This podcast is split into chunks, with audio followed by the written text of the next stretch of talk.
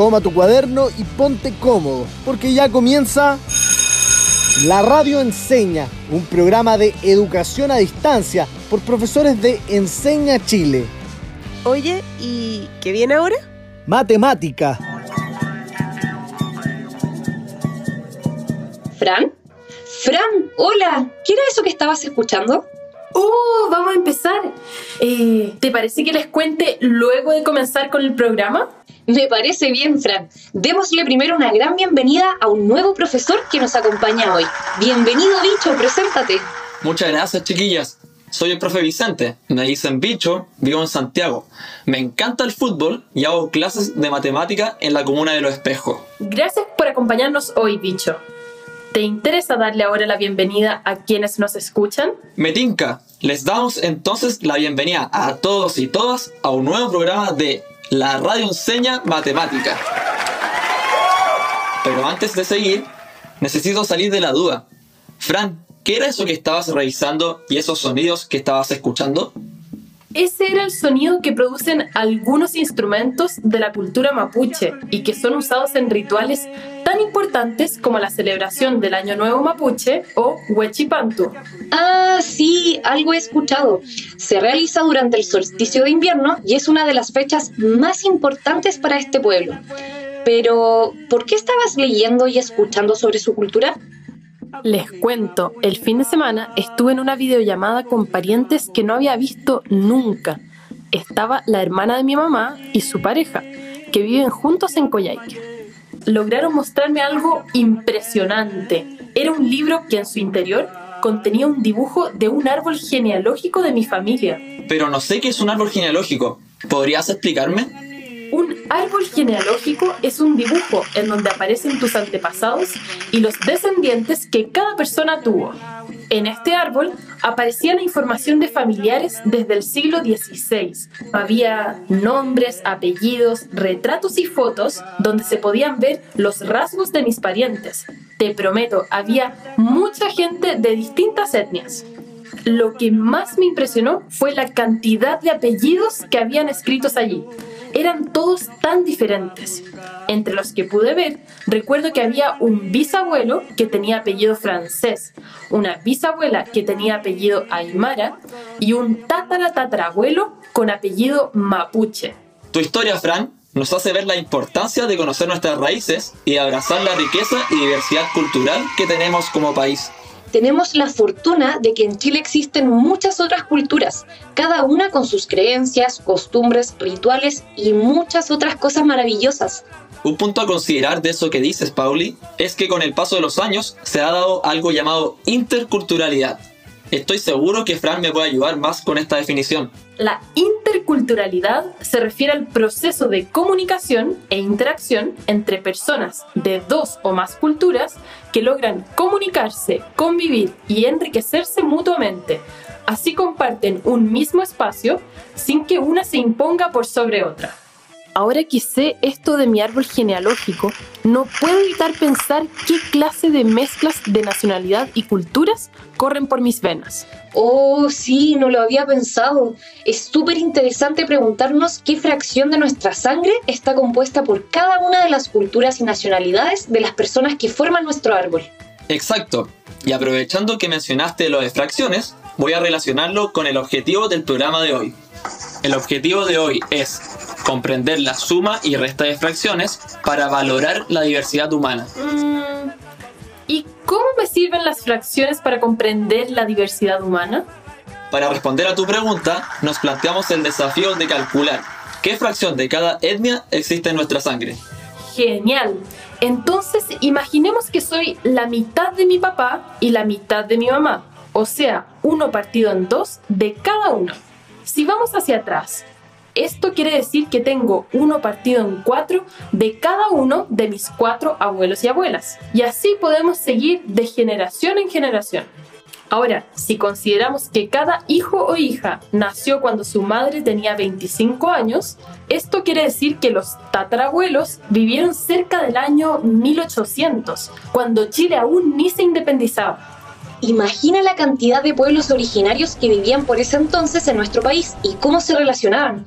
¿Te imaginas a los aymaras haciendo trueque en lo que ahora es la plaza de tu casa? O a las personas de Aguitas, Onas, Changos, Chonos, Alacalufes, Cahuéscar. Son muchos y ya me emocioné. Créeme, te comprendo, me siento de la misma manera que tú. Veamos si nuestros estudiantes se sienten y piensan igual al hablar de estos temas. Exacto, porque en esta sección, la voz del estudiante, son ellos y ellas quienes se toman nuestro programa. Y por eso mismo, Fran, fuimos y les preguntamos lo siguiente.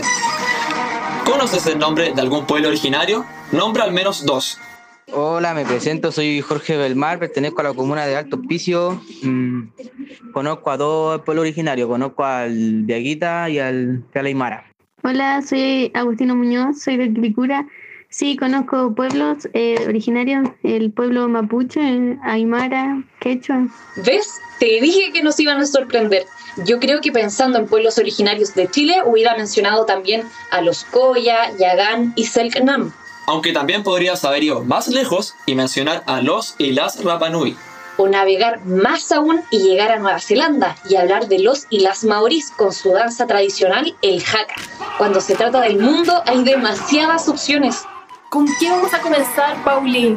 Vamos a comenzar viendo suma y resta de fracciones con igual denominador. Recordemos que el numerador es el número que está arriba en la fracción y el denominador es el número que va abajo en la fracción, el cual es un número entero distinto de cero. Para sumar o restar fracciones de igual denominador, primero debemos mantener el denominador y luego sumar o restar los numeradores según corresponda. Esto es porque las partes que estamos sumando o restando son iguales. Por ejemplo, cuando tenemos una pizza que está dividida en 8 trozos iguales. Si me como dos trozos y le restamos dos trozos de un total de 8, nos quedarían 6 trozos de un total de 8. Y eso sería igual a 8 partido en 8 menos 2 partido en 8, igual a 6 partido en 8. ¿Y qué pasa con la resta? Es lo mismo, solo que en vez de sumar vamos a restar. Por ejemplo, si queremos restar la fracción 5 partido en 3 con la fracción 7 partido en 3, primero mantenemos el denominador, porque es el mismo en las dos fracciones, el cual es 3. Luego restamos los numeradores, en este caso tenemos 5 menos 7 igual menos 2 o 2 negativo. Por lo tanto, 5 partido en 3 menos 7 partido en 3 es igual a menos 2 partido en 3. Después de este programa, no solo van a comprender la suma y resta de fracciones, sino que además las utilizarán para valorar la diversidad cultural. Excelente, bicho. Ahora analicemos el siguiente ejemplo que nos permitirá conectar con nuestra diversidad cultural. ¿Ustedes sabían que en Chile existen muchos pueblos originarios?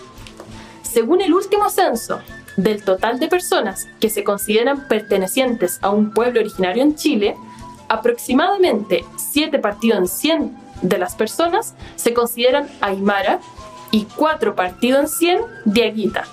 Basándonos en la información que les acabo de dar, ¿qué fracción de quienes se consideran pertenecientes a algún pueblo originario en Chile se consideran aymara o diaguita? Para responder a tu pregunta, Fran, debemos sumar 7 partidos en 100 y 4 partidos en 100.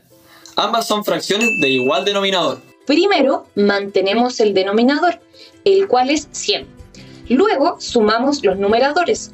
En este caso, 7 más 4 igual 11.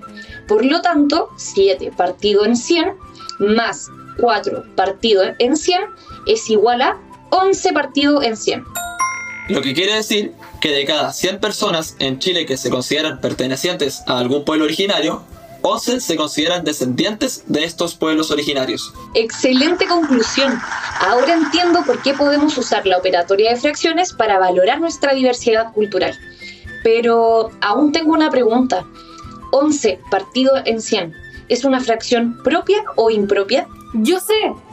11 partido en 100 es una fracción propia, porque el numerador es menor que el denominador. Muy buena explicación, Fran. Chiquillas, Hablando de pueblos originarios, recordé que el año pasado fuimos con mi hermano a la Araucanía y nos invitaron a jugar palín, también conocido como la chueca. ¿Qué es el palín? Es un juego tradicional mapuche parecido al hockey, ya que se juega en equipo y se utiliza un palo curvado en uno de sus extremos para golpear una pelota. Jugamos dos partidas, la primera duró dos cuartos de hora y la segunda duró tres cuartos de hora. Uf, bicho, ¿cuántas horas jugaron en total? Para saber cuántas horas jugaron en total, debemos sumar dos partidos en cuatro con tres partidos en cuatro. Jugaron cinco partidos en cuatro de horas. ¿Cinco partidos en cuatro? Con razón, me cansé tanto. Bicho, ¿qué tipo de fracción es 5 partido en 4? 5 partido en 4 es una fracción impropia, porque el numerador es mayor que el denominador, y por lo tanto, su valor es mayor que 1. Me gustaría agregar que al ser una fracción impropia, la podemos transformar en un número mixto, quedando un entero y uno partido en 4. Es decir, que jugaste una hora y cuarto súper claras las explicaciones. Y qué importante es conocer las tradiciones de los pueblos originarios. Qué genial utilizar las fracciones para comprender la diversidad cultural. Tenemos grandes desafíos en relación a este tema. Muy cierto, bicho. ¿Sabían que la lengua Rapanui se ha vuelto un desafío para la propia isla de Pascua? ¿Por qué, Pauli? Según una encuesta realizada por el Ministerio de Educación y la UNESCO, que es la Organización de las Naciones Unidas para la Educación, la Ciencia y la Cultura, solo un 16% de los niños y niñas que habitan la isla pueden hablar fluidamente la lengua Rapanui. O sea que de cada 100 niños y niñas, solo 16 hablan de forma fluida la lengua Rapanui. Además, según información del Ministerio de las Culturas, las Artes y el Patrimonio, de cada 100 niños y niñas, solo 10 pueden hablar y escribir en la lengua Rapanui. Entonces, Pauli, ¿cuántos niños y niñas hablan Rapanui pero no lo escriben? Para responder esta pregunta debemos restar la fracción 16 partido en 100 con la fracción 10 partido en 100, ambas de igual denominador.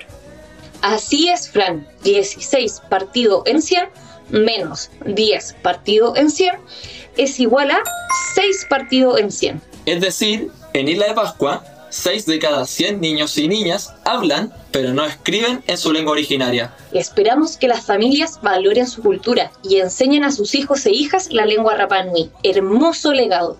Chiquillas, me ha encantado todo lo que hemos conversado hasta ahora, pero ya tenemos que irnos a una pausa. Pero no se preocupen, porque al regreso seguiremos con más suma y resta de fracciones y por supuesto hablando sobre la diversidad cultural de nuestro país. Vamos y volvemos con más de la radio Enseña Matemática.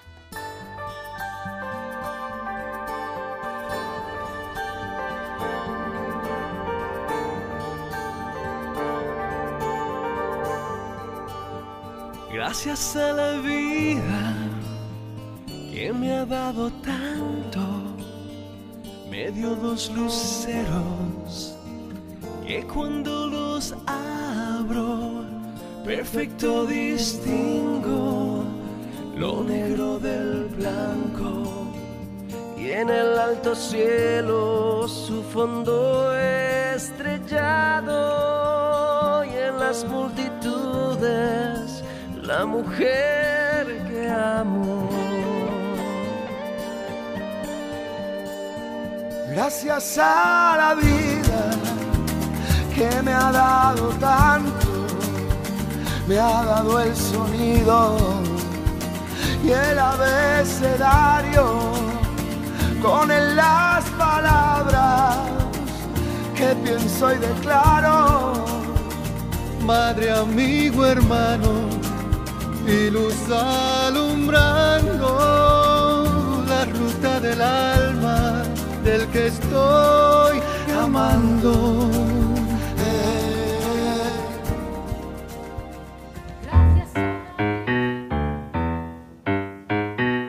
Estamos de vuelta en la radio Enseña Matemática, recargadas nuestras energías para continuar con lo que dejamos pendiente. Sí, Fran, Recordemos que antes de la pausa estábamos hablando de los niños y niñas de Rapanui y de cuántos hablan y escriben su lengua. Exacto, bicho, y es una gran manera de recuperar nuestra riqueza cultural a través de las fracciones. Hoy estamos comprendiendo la suma y resta de fracciones para valorar la diversidad humana. Ahora nos queda la tarea de aprender la suma y resta de fracciones, pero con diferente denominador. Deberíamos explicarlo con un ejemplo para quienes nos escuchan desde sus hogares. Como estamos hablando de nuestros antepasados, me estaba acordando que los pueblos originarios se caracterizan por practicar el trueque. En junio del año pasado, Fran, en Frutillar, realizaron la tercera feria del trueque de plantas y semillas. La actividad estaba enfocada en el intercambio sin transacciones monetarias de ningún tipo. Tomando lo que Fran nos decía, le explico un ejemplo así. Ayelen hizo un trueque con su amiga. Cambió sus papas por 1 partido en 2 kilos de harina integral más 1 partido en 4 de harina de trigo. ¿Cuánta harina tiene en total? Yo sé, bicho, para sumar ambas fracciones que tienen distinto denominador, debemos buscar un múltiplo común de ambos denominadores para lograr que sean iguales. No podemos sumar directamente fracciones con diferente denominador, ya que sería como intentar sumar pedazos de pizza de diferentes tamaños. No son comparables, por lo que, en ese caso, deberíamos igualar los pedazos de pizza. Exacto, bicho. En el caso de Ayelen, si sumamos 1 partido en 2 con 1 partido en 4, nuestros denominadores son 2 y 4. Un múltiplo común de ambos números es el 4. Entonces, si queremos igualar los denominadores, la mejor opción es que ambas fracciones tengan denominador 4, ya que es un múltiplo común. ¿Qué debemos hacer para transformar el denominador 2 en 4 manteniendo el valor de la fracción? Debemos amplificar la fracción 1 partido en 2 por 2. Recordemos que amplificar es multiplicar toda la fracción por un número. Entonces, al 1 partido en 2 lo amplificamos por 2. Lo primero que haremos será multiplicar nuestro numerador, que es el 1, por 2, igual a 2. Luego multiplicamos el denominador, que es el 2, por 2, dando como resultado 4, transformándose así la fracción en 2 partido en 4. En este caso, tenemos 2 partido en 4 de harina integral más 1 partido en 4 de harina de trigo. Y ya sabemos qué hacer cuando las sumas de fracciones tienen el mismo denominador. ¿Cuál sería el total de harina que tiene Yelen?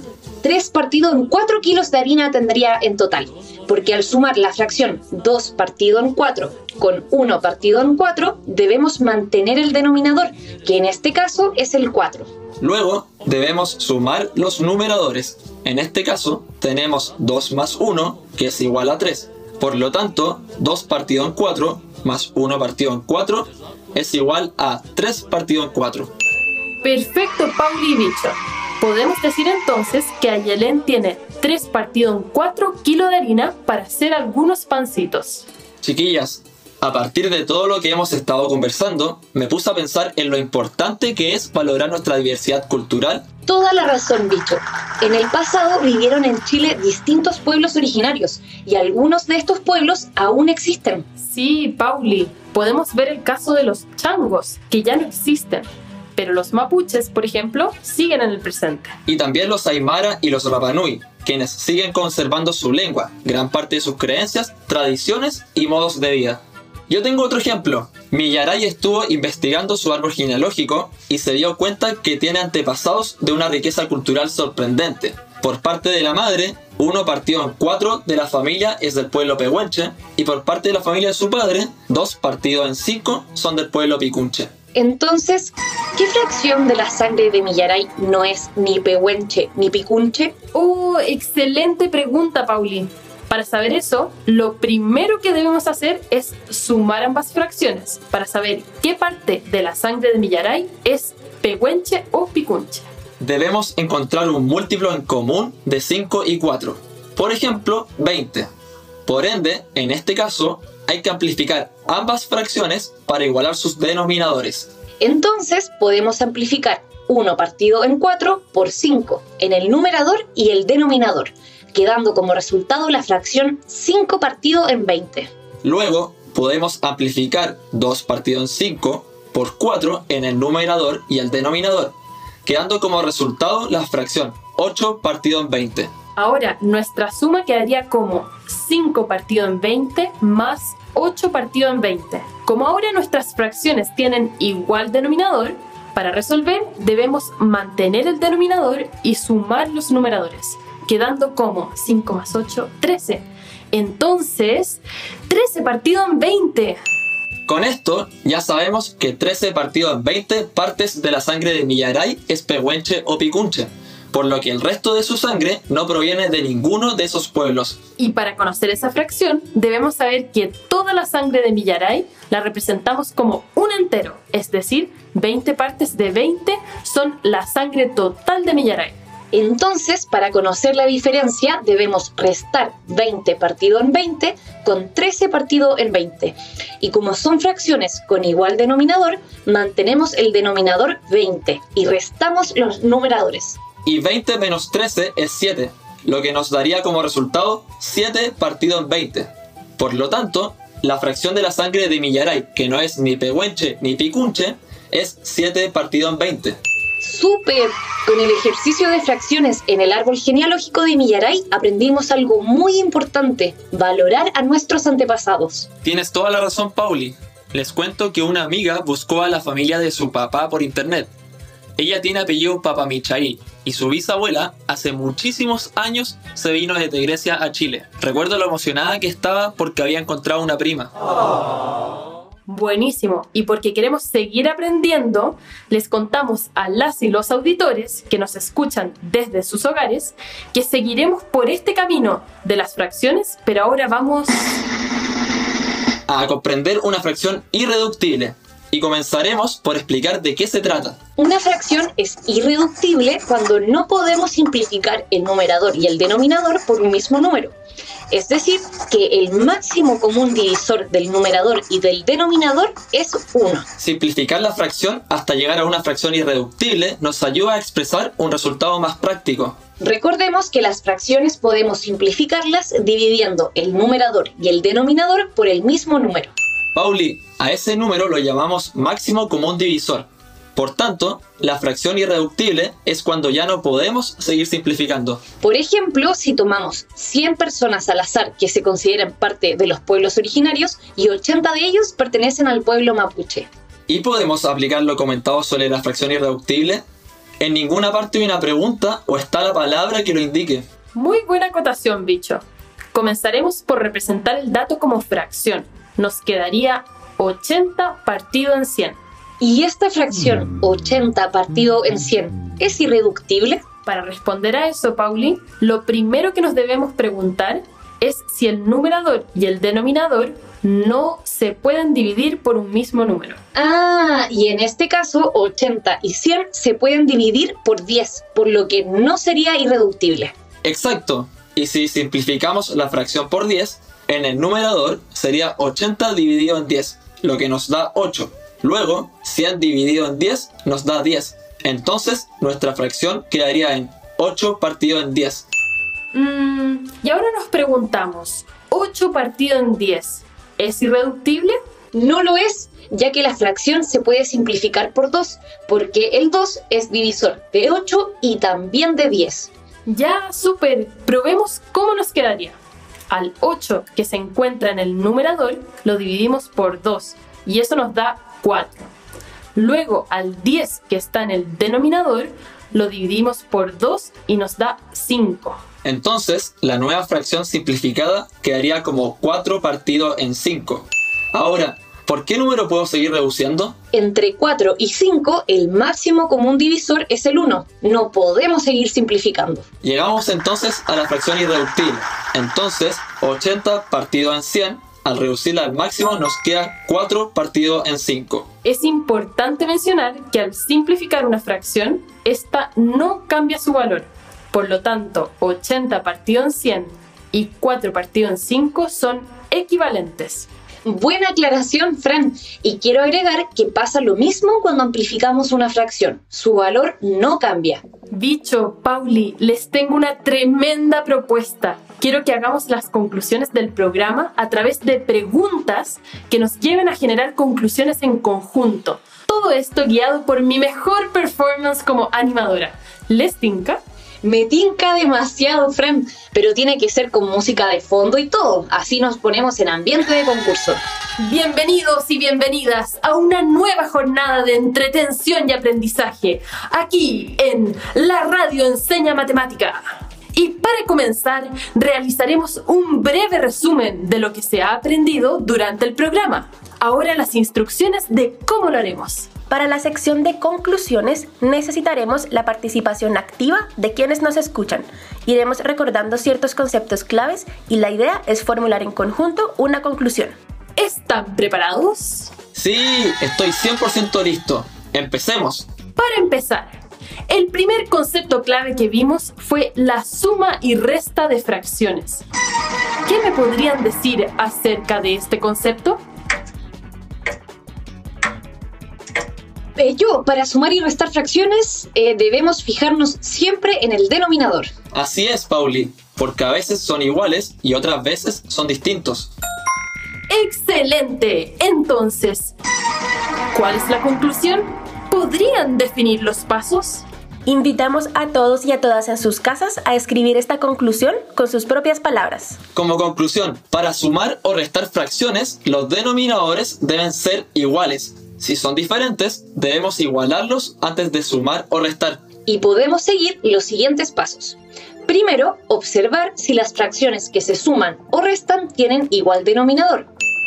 Segundo, si tienen igual denominador, podemos sumar o restar los numeradores de la fracción. Si no tenemos igual denominador, debemos igualarlo.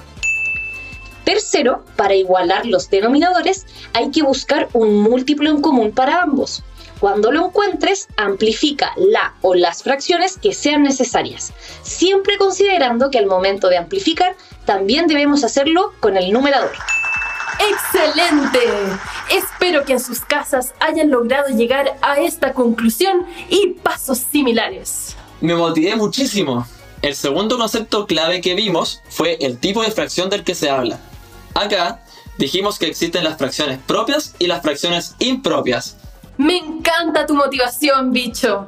Y como conclusión, ¿cuál es la diferencia entre ellas, Pauli? Una fracción propia será en la que el numerador es menor que el denominador, a diferencia de una fracción impropia, donde el numerador es mayor al denominador. Muy bien. Llegando ya al final de esta sección, fuera de la matemática, ¿sobre qué aprendimos hoy durante todo el programa? Yo sé, sobre la interculturalidad. Todos los ejemplos se preocupaban de reconocer e identificar de dónde venimos como sociedad, pues mencionamos distintos pueblos originarios de nuestro país. Así es, bicho.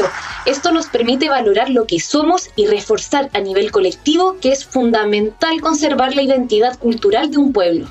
¡Felicitaciones! Sin duda se pasaron haciendo conclusiones sobre el programa no solo le dimos importancia a las fracciones, sino que también dimos a conocer varios datos sobre los pueblos originarios de nuestro país. Mil gracias a ti por traernos esta sección al programa de hoy. Deberíamos hacerlo más seguido. ¿Y qué viene ahora? Ahora, bicho, damos comienzo al reto del día. El reto del día se refiere a un desafío que deberán cumplir las y los auditores en sus casas. La idea es que todos y todas puedan tomar nota, lo realicen con la familia y compartan sus resultados. Queridas y queridos auditores, vayan a buscar lápiz y papel para tomar nota sobre el siguiente desafío. Imaginemos que en un curso, dos partidos en siete de los y las estudiantes se declaran Aymara, mientras que uno partido en 14 se declaran atacameños y el resto de la clase no se identifica con ningún pueblo originario. Los desafiamos a encontrar la fracción de estudiantes que no se identifican con ningún pueblo originario. Anotadísimo. No olviden que la fracción impropia es la que tiene un numerador mayor al denominador. Gracias por el pequeño tip dicho. Nos queda otro desafío, ¿cierto? Así es, Pauli. Presten atención. Supongamos que uno partido en 9 de la población en Coquimbo se declara diaguita y uno partido en 27 de la población en Coquimbo se declara mapuche. Teniendo en cuenta esto, el desafío es responder la siguiente pregunta. ¿Qué fracción de la población de Coquimbo es la suma de estos dos pueblos originarios? Otro tip, no olviden que los denominadores deben ser siempre iguales para poder restar o sumar una fracción. Exacto, bicho. Mil gracias por tus tips. Esperamos que todos y todas en sus casas hayan comenzado desde ya a resolver ambos desafíos. Creo que fue muy bueno utilizar este formato de concurso para hacer las conclusiones del programa. En verdad, muchas gracias por seguirme en la corriente. No, Fran, mil gracias a ti por la idea y por traernos estas dos secciones para finalizar. Pero se me ocurre algo. ¿Por qué no despides tú el programa con tu performance de animadora? Me parece una excelente idea. Así nos despedimos de una manera distinta al día de hoy. Fue un gusto estar con ustedes, chiquillas. Lo pasé súper bien. Yo también lo pasé súper bien. Animadora, le dejo el cierre. Pero qué honor. Luego de un enriquecedor programa, les doy la despedida para que nos volvamos a encontrar en un próximo capítulo de La Radio Enseña Matemática. Un abrazo para cada uno y cada una de ustedes. Chao. Termina la clase y parte el recreo. Descansa. Nos encontramos mañana a esta misma hora en la Radio Enseña.